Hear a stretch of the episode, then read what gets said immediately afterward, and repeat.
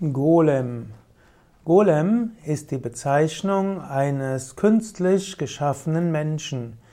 Golem gibt es ein Ausdruck aus der jüdischen Mystik. Golem spielt eine Rolle in der Kabbalah. Golem ist insbesondere ein Wesen, das mittels Buchstabenmystik aus Lehm gebildet wurde, ein, zu einem stummen menschlichen Wesen geworden ist, das gewaltige Größe annehmen kann und Kraft besitzen kann und Aufträge ausführen kann. Golem ist zunächst mal ein hebräisches Wort und bedeutet formlose Masse, auch ungeschlachter Mensch. Golem kann aber auch heißen Embryo, wie zum Beispiel im Psalm 139, Vers 16. Golem wird manchmal auch gleichbedeutend für dumm und hilflos angesehen und in der rabbinischen Tradition wird Golem verwendet als Synonym für alles Unfertige. Mancher wird auch eine Frau, die noch kein Kind empfangen wird, als Golem bezeichnet. Und auch in den Sprüchen der Väter gibt es den Ausdruck Golem, er ist eine ungebildete Person.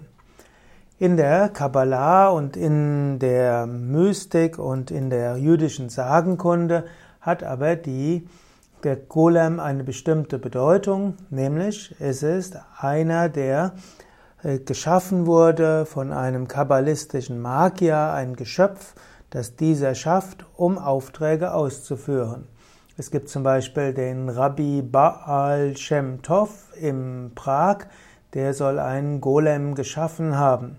Und auch der Rabbi Jaffe, J-A-F-F-E, soll auch äh, einen Golem geschaffen haben, weil er hm, keinen gefunden hat, der am Schabbes, also am Schabbat, also am Samstag, die Aufgaben übernommen hat, die Juden nicht machen dürfen, die aber trotzdem getan werden muss.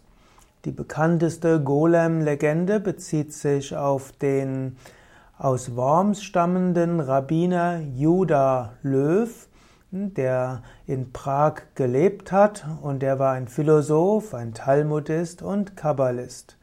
Und der soll im 16. Jahrhundert gelebt haben. Und dort heißt es, dass er einen Golem geschaffen hatte. Es gibt viele weitere Legenden um den Golem. Der Golem spielt eine gewisse Rolle in der deutschen Romantik. Dort gab es zum Beispiel von Jakob Grimm die Zeitung für Einsiedler und dort wohl hat, sprach er über den Golem. Es äh, gab Gustav Meiring, der ja viele magische, esoterische Romane geschrieben hatte und der schrieb auch den Roman Der Golem, der es als Klassiker der fantastischen Literatur gilt. Und äh, in, bei Meiring ist der Golem eine Art Gespenst, das alle 33 Jahre im Prager Ghetto auftaucht. Es gibt noch eine ganze Menge weiterer Golems. In vielen Legenden ist auch so, dass der Golem erstmal geschaffen wurde und dann wendet er sich gegen seinen Meister. In Analogie auch zu Goethes Zauberlehrling, wo der Zauberlehrling zu seinem Meister sagt, die ich rief, die Geister werde ich nun nicht los.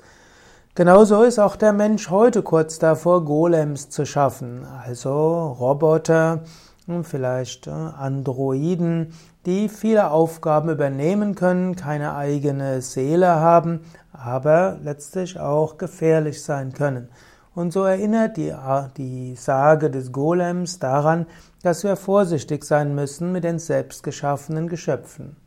Golem kann auch interpretiert werden als die Kraft der Gedanken. Wenn du einen Gedanken intensiv verfolgt hast, dann wird dieser Gedanke aufgeladen mit Prana, mit Energie und mit Gedankenkraft. Und dann hat dieser Gedanke ein Eigenleben und kann selbst Karma, also Schicksal, beeinflussen. Auch das könntest du wie eine Art Golem ansehen. Du könntest auch bewusst geistige Golems schaffen, indem du dir eine Gedankenform vorstellst, in die du Energie hineinsetzt, wo du Mantrakraft oder spirituelle Kraft hineingibst und dann diese Gedankenform mit einem bestimmten Auftrag erfüllst, nämlich zum Beispiel Schutz zu schaffen, Heilenergie über ein Krankenbett auszustrahlen oder auch als Kanal zu dienen zu göttlicher Gnade. Das sind also ein paar Gedanken zum Thema Golem.